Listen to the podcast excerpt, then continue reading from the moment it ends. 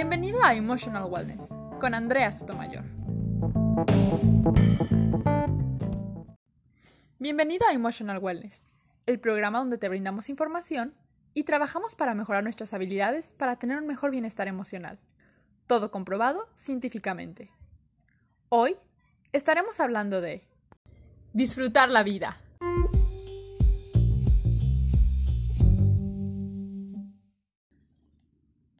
Para empezar este episodio, te voy a pedir que pienses en frases que has escuchado a lo largo de tu vida que te invitan a disfrutarla. Las primeras que a mí me vienen a la mente son frases como You only live once, Carpe diem, disfruta el día de hoy como si no hubiera un mañana. Nos han inundado en las redes sociales, no solo ahorita, sino desde muchos años atrás, ideologías de este tipo.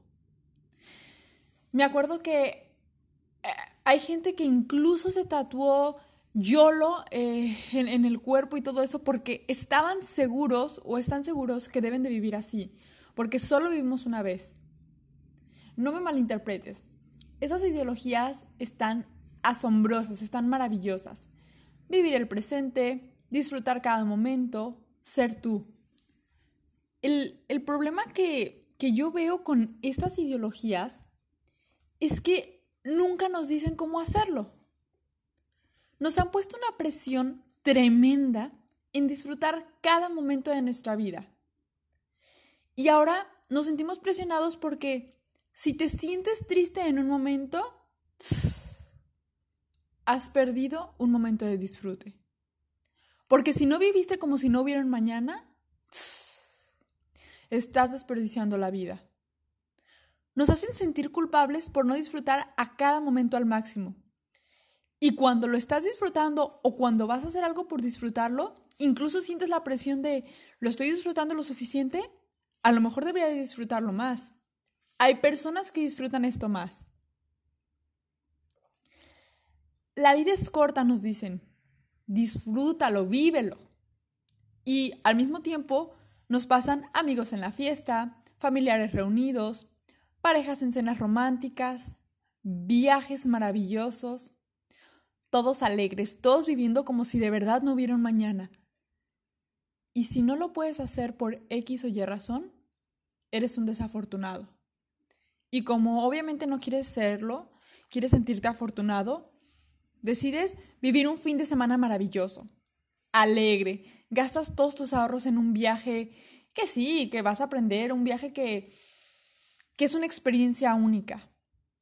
Gastas todo tu dinero de la semana en un restaurante, en una cena muy cara, porque claro, lo mereces. Porque claro, has trabajado durísimo para ello. Incluso en casos más intensos, me ha tocado ver gente que renuncia al trabajo después de escuchar este tipo de frases porque sienten que ese trabajo les está consumiendo la vida.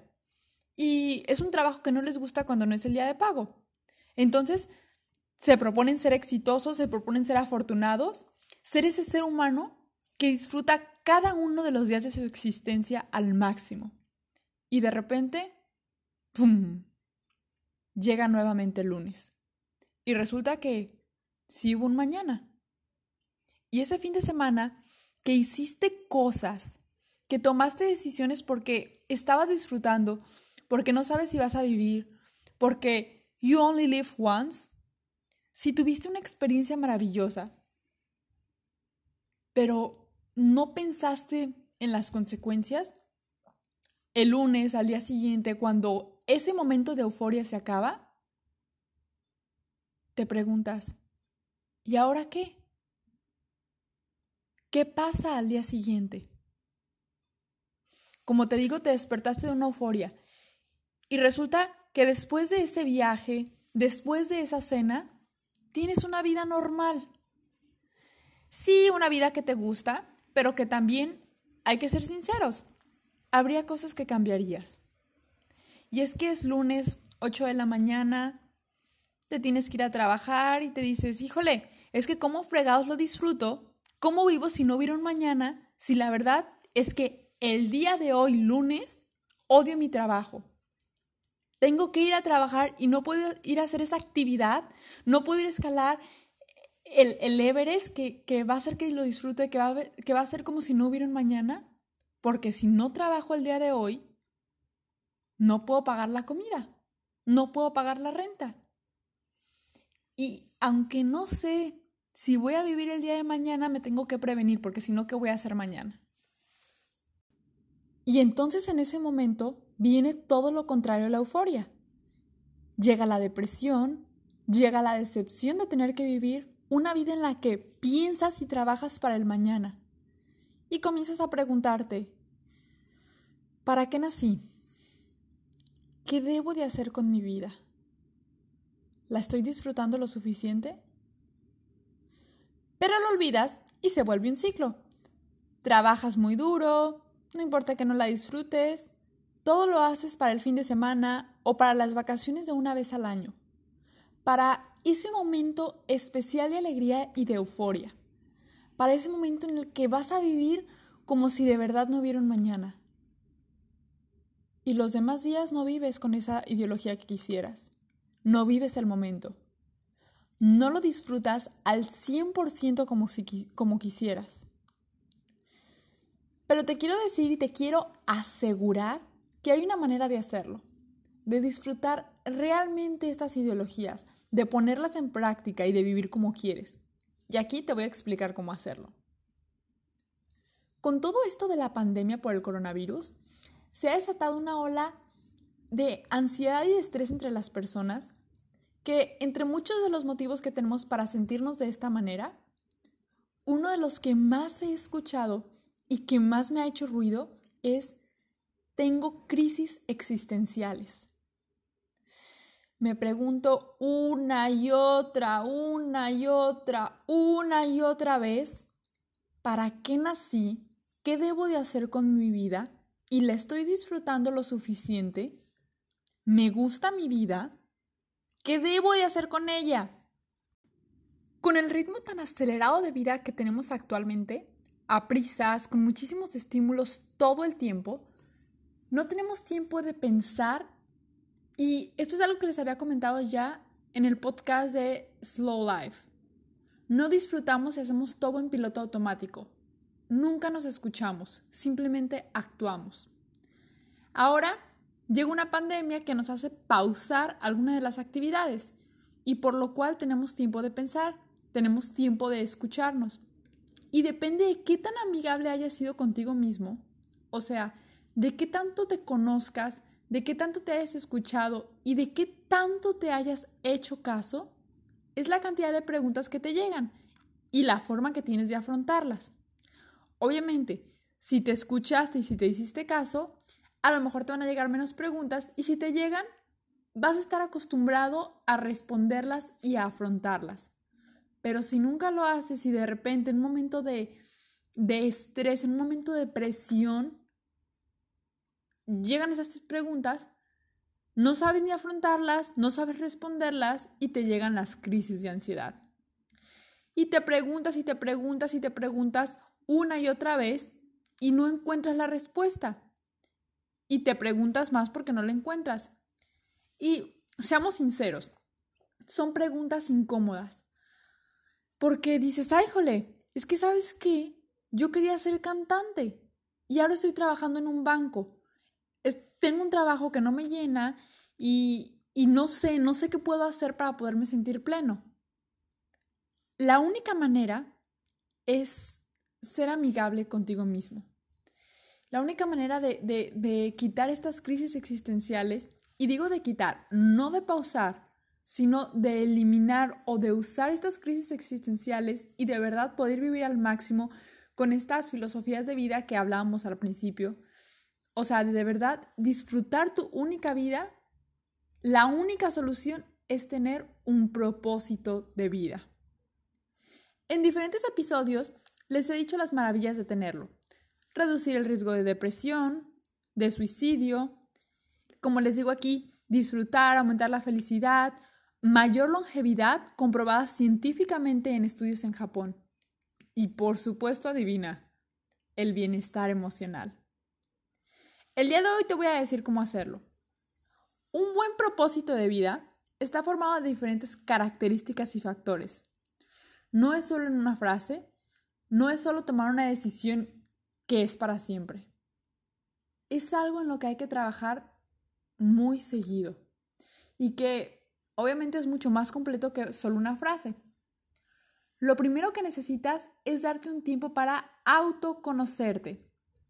Ya sé que les he hecho muchísimo hincapié, que les he repetido en prácticamente casi todos los episodios que hay que autoconocerse, que para amarse, que para tener mayor autoestima. Pero es que es la verdad, el autoconocerse es vital. Entonces lo primero que necesitas es sentarte, darte un tiempo para pensar y darte un tiempo para autoconocerte y descubrir estas dos cosas. Uno, ¿Qué amas hacer y qué son las cosas que amas? Número dos, ¿en qué eres bueno? Anota todas las opciones. Haz listas de ellas, desde las cosas más pequeñas hasta las más grandes. ¿Sabes qué? Yo soy muy bueno poniendo tornillos en las puertas. Soy muy bueno bailando soy muy bueno escuchando personas. Soy muy bueno cuidar de eh, cuidando de las plantas. Todas las cosas, te parezcan pequeñas, te parezcan grandes, todas las cosas en las que eres bueno y todas las cosas que amas hacer. Todo lo que se te ocurra. Obviamente tienen que ser cosas reales. No, no decir, híjole, sabes que yo soy muy bueno dibujando porque dibujé una vez y, y, fíjate que sí, fíjate que creo que me gusta. No, tienen que ser cosas en las que estés seguro que amas, en las que estés seguro que eres bueno. Cuando tengas estas dos listas, déjalas de lado. Vamos a ocuparlas más tarde. Vamos a necesitarlas más tarde. Ahora necesitas darte tiempo de analizar tu mundo exterior, tu comunidad, la sociedad en la que vives actualmente y vas a hacer otras dos listas. La primera, por lo que la gente te pagaría. Y la segunda, lo que el mundo necesita. Otra vez, piensa todo, todo, todo, todo. Desde las cosas más pequeñas, las cosas que consideres incluso más banales, hasta las cosas más grandes que, híjoles, que sabes que me, me podrían pagar por hacer cohetes. Ok, escríbelo. Ahora viene la parte que podríamos como comentar más difícil porque se tiene que usar la creatividad. Esta parte no se puede empezar hasta que no tengas las cuatro listas. Tenemos que encontrar ahora tu misión, tu profesión, tu vocación y tu pasión. Para encontrarlas necesitas buscar una actividad que esté entre el punto medio de las cosas que vamos a mezclar. Por ejemplo, la pasión está formada por las cosas en las que eres bueno y las cosas en las que amas. Sacas tus dos listas y buscas esa actividad que está en, está en el punto medio. En ocasiones puede ser la misma. ¿Sabes qué? Es que yo soy excelente nadadora y amo nadar. Perfecto, esa es tu pasión, muy sencillo. Pero tal vez no. Entre las muchas cosas que yo soy buena, es que soy buena nadadora. Pero la verdad es que algo que amo mucho es enseñar. ¿Cuál es el punto medio entre estas dos actividades. El punto medio a lo mejor podría ser enseñar a las personas a nadar. Esa es tu pasión. Tal vez encuentres muchas pasiones o tal vez pocas, pero cuando haces esta actividad tienes que tratar de encontrar todas las posibles. La misión es el punto medio entre las cosas que amas y que el mundo necesita. La vocación de lo que el mundo necesita más lo que la gente te pagaría la profesión de lo que la gente te pagaría más en lo que eres bueno. Entonces, como ves, vas a necesitar las cuatro listas y encuentras todas las actividades, por eso es bueno tener muchas actividades y muchas cosas anotadas en la lista, porque te va a ayudar a utilizar más la creatividad y a crear estas actividades que a lo mejor nunca habías pensado, pero que, vas a encontrar algo que, que, ahora va a ser tu misión, que va a ser tu vocación y que te van a hacer sentir pleno. Tu propósito de vida es idealmente la combinación de las cuatro, de tu misión, tu pasión, tu vocación y tu profesión. Yo les pongo un ejemplo, les pongo el mío. Yo soy muy buena escuchando personas y analizando situaciones. Amo platicar y amo enseñar a las personas. el mundo me paga por esos análisis que yo hago porque les van a ayudar a sentirse mejor. Y además, el mundo o las personas necesitan saber cómo tener bienestar emocional, cómo tener una felicidad real. Mi pasión es dar terapia, mi misión es enseñar técnicas, incluso a veces de manera personalizada, para tener bienestar emocional. Mi vocación es dar cursos y psicoterapia para ayudar a tener igual bienestar emocional. Y mi profesión es ser psicóloga. Las personas me pagan por escuchar, analizar y enseñarles estas técnicas y además soy buena en ello.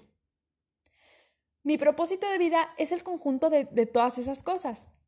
Si pierdo una parte de ello ya no me voy a sentir autorrealizada o no me voy a sentir plena al 100%.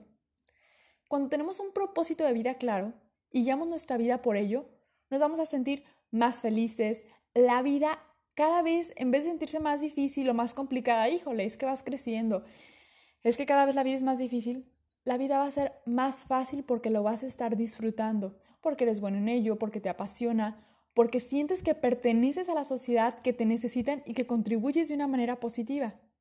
Y además, logras cubrir algunas necesidades básicas como les decía, la comida, la renta, porque te pagan por ello porque lo estás disfrutando, porque eres bueno en ello.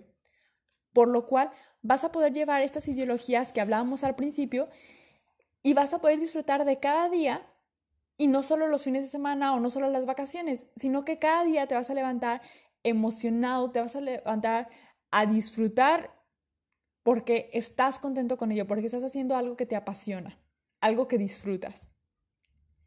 Ahora, uno de los puntos más importantes que no te he comentado es que puedes tener más de un propósito de vida. Tú considerarás algunos más relevantes que otros, pero no es como que solo tengo uno y ya. Así como tienes diferentes ámbitos en tu vida, social, profesional, familiar, etc., puedes tener propósitos, diferentes propósitos. Y debe quedar muy claro que siempre todos ellos pueden cambiar. Son dinámicos y no son estáticos. Cambian conforme cambia tu vida, conforme aumentan tus experiencias, así como a ti no te gustan las mismas cosas que cuando tenías ocho años, porque a lo mejor en ese momento, eh, no sé, tú considerabas que tu pasión era jugar a las muñecas, jugar al fútbol o lo que sea. No te van a gustar las mismas cosas que cuando tengas 60, porque tu vida cambió, tu sociedad actual cambió, tú cambiaste. Entonces, hay que sentar Vamos a revisar esta, estas listas, estas, este conjunto de actividades, estos, estos pequeños factores, pasión, misión, eh, visión, vocación, todo, todo, todo eso, profesión, y lo revisamos de manera continua.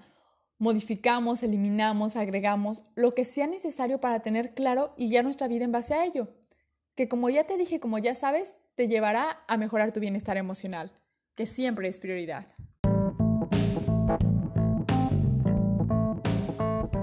Si tienes alguna duda, comentario o sugerencia, te invito a que nos los mandes en nuestro Instagram, donde nos puedes encontrar como emotion.wellness.